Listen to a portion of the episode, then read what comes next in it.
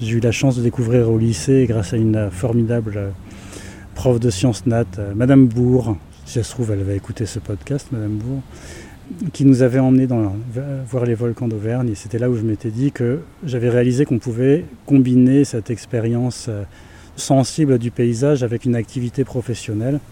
Et ça me paraît pas forcément facile de dissocier les deux dans ma pratique. Dans la pratique de bien d'autres, euh, ça l'est et il n'y a pas de problème avec ça. Dans la mienne, ça me paraît délicat parce que euh, ce qui m'anime dans mes différents chantiers d'études scientifiques, c'est euh, d'y mettre une part sensible. Et ça m'a jamais quitté. Ça, ça fait quand même un certain temps que je fais ce boulot. Et ça, ça m'a jamais quitté de me projeter dans des histoires géologiques, dans des histoires de paysages.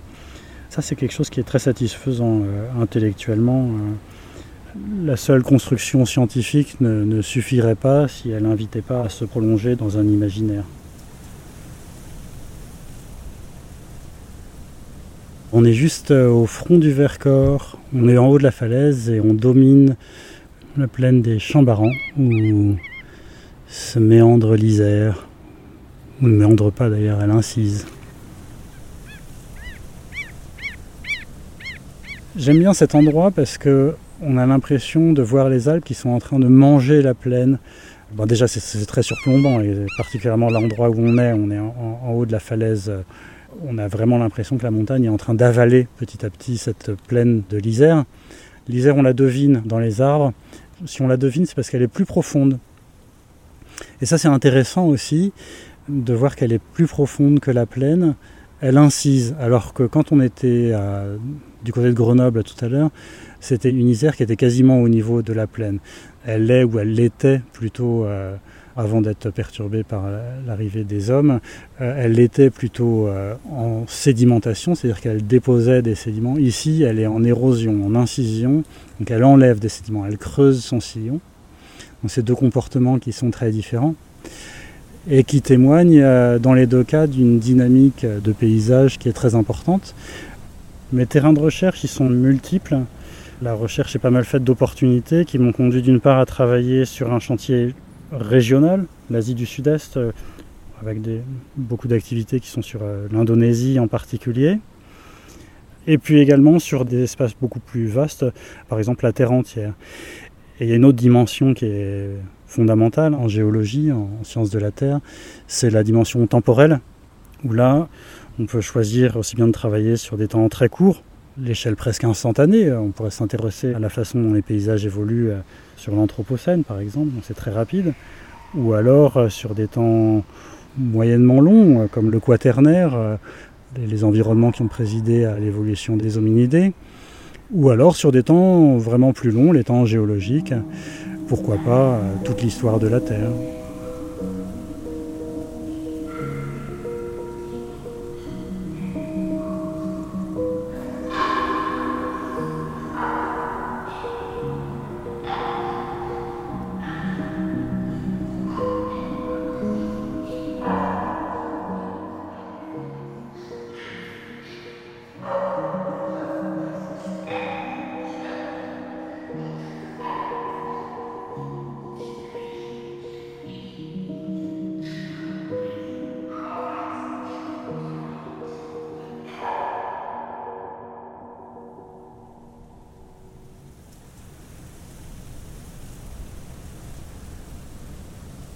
En aucun cas, la science, elle ne saurait être considérée comme neutre, donc euh, dénuée d'influence extérieure. Ce qui nous intéresse ici, c'est les pressions qui sont exercées par la sensibilité personnelle des chercheurs qui vont les orienter vers tel ou tel aspect de la recherche. Il va y avoir des inclinaisons personnelles en fonction du vécu de chacun, de ses émotions, de sa sensibilité, et pourquoi pas même de sa notion du, si on s'intéresse à un paysage, de sa propre notion du sauvage. Si on dit qu'on met du sauvage dans la pratique de la science, elle aura du mal à être neutre. Elle sera sauvage.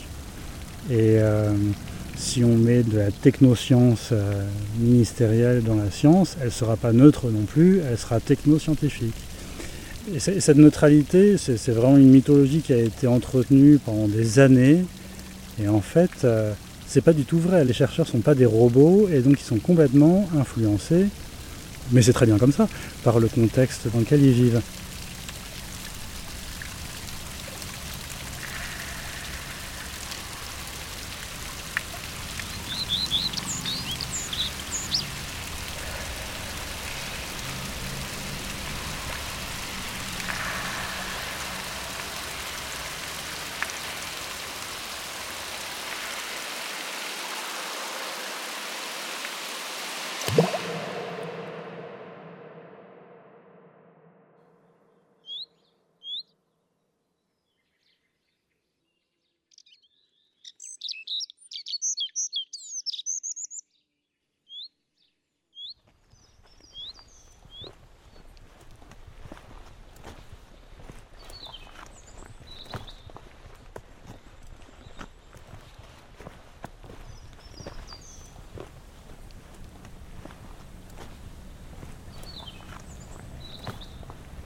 Un peu au-delà de l'Isère, on voit des reliefs qui ne sont pas minuscules du tout.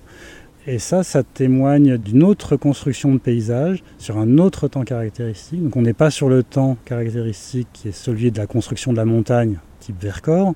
On n'est pas sur le temps caractéristique de l'activité anthropique. On est sur le temps caractéristique des périodes glaciaires.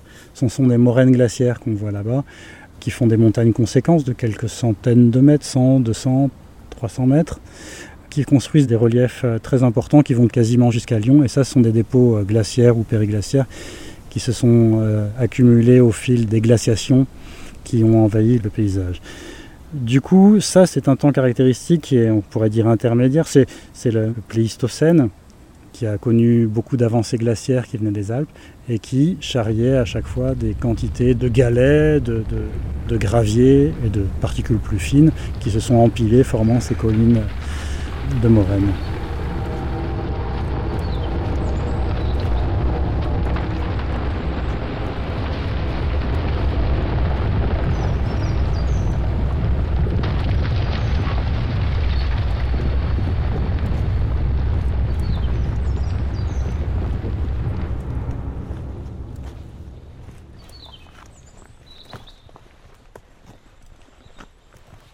La notion de sauvage touche beaucoup plus l'imaginaire que la science. C'est une notion qui est probablement assez intime. Je ne pense pas qu'on ait tous la même notion du sauvage et, elle aurait du mal à être contenue dans une définition scientifique.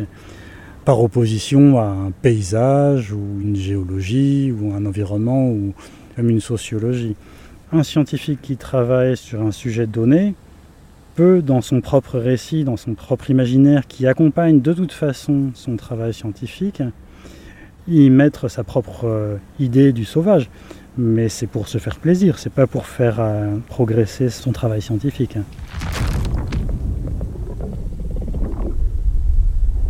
La science, elle peut avoir un côté rigide ou non. Les chercheurs, ont, les scientifiques ont la liberté de, d'y mettre ou non euh, de la rigidité. Mais je pense qu'il y a bien d'autres démons qui sont bien plus efficaces pour semer le doute par exemple toutes les théories euh, complotistes, etc., dont on parle beaucoup en ce moment, la façon dont circule l'information. Alors je suis tout à fait pour que l'information circule complètement librement, c'est pas ça la question. Mais une des conséquences, c'est que le public sait plus vraiment à quoi s'en tenir. Ça, ça me semble être un démon euh, bien plus efficace que la rigidité de la science. Et puis un autre démon qui lui est bien plus ancien, c'est le démon du religieux, du spirituel, qui peut se placer en opposition euh, par rapport à la science. Et de la même manière, et même sur un pied égal, à mon avis, que ce qui peut circuler sur Internet, les mythologies religieuses sont aussi euh, enclines à, déstabiliser euh, la science euh, quand ça leur chante. Donc ça sont des démons qui sont bien plus forts que la rigidité de la science. Il n'y a pas eu toujours cette méfiance de la société envers la science qu'actuellement et je ne crois pas que ce soit sa rigidité. À la rigueur, sa présentation était probablement plus austère euh, par le passé, et pour autant a été moins critiquée.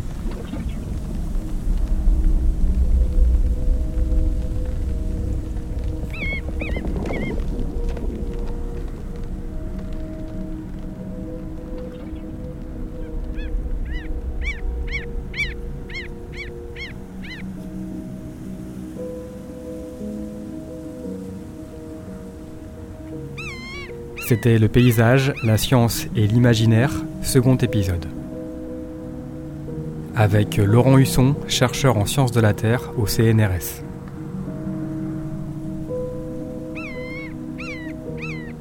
Réalisation Aurélien Française, une production de Silence Podcast.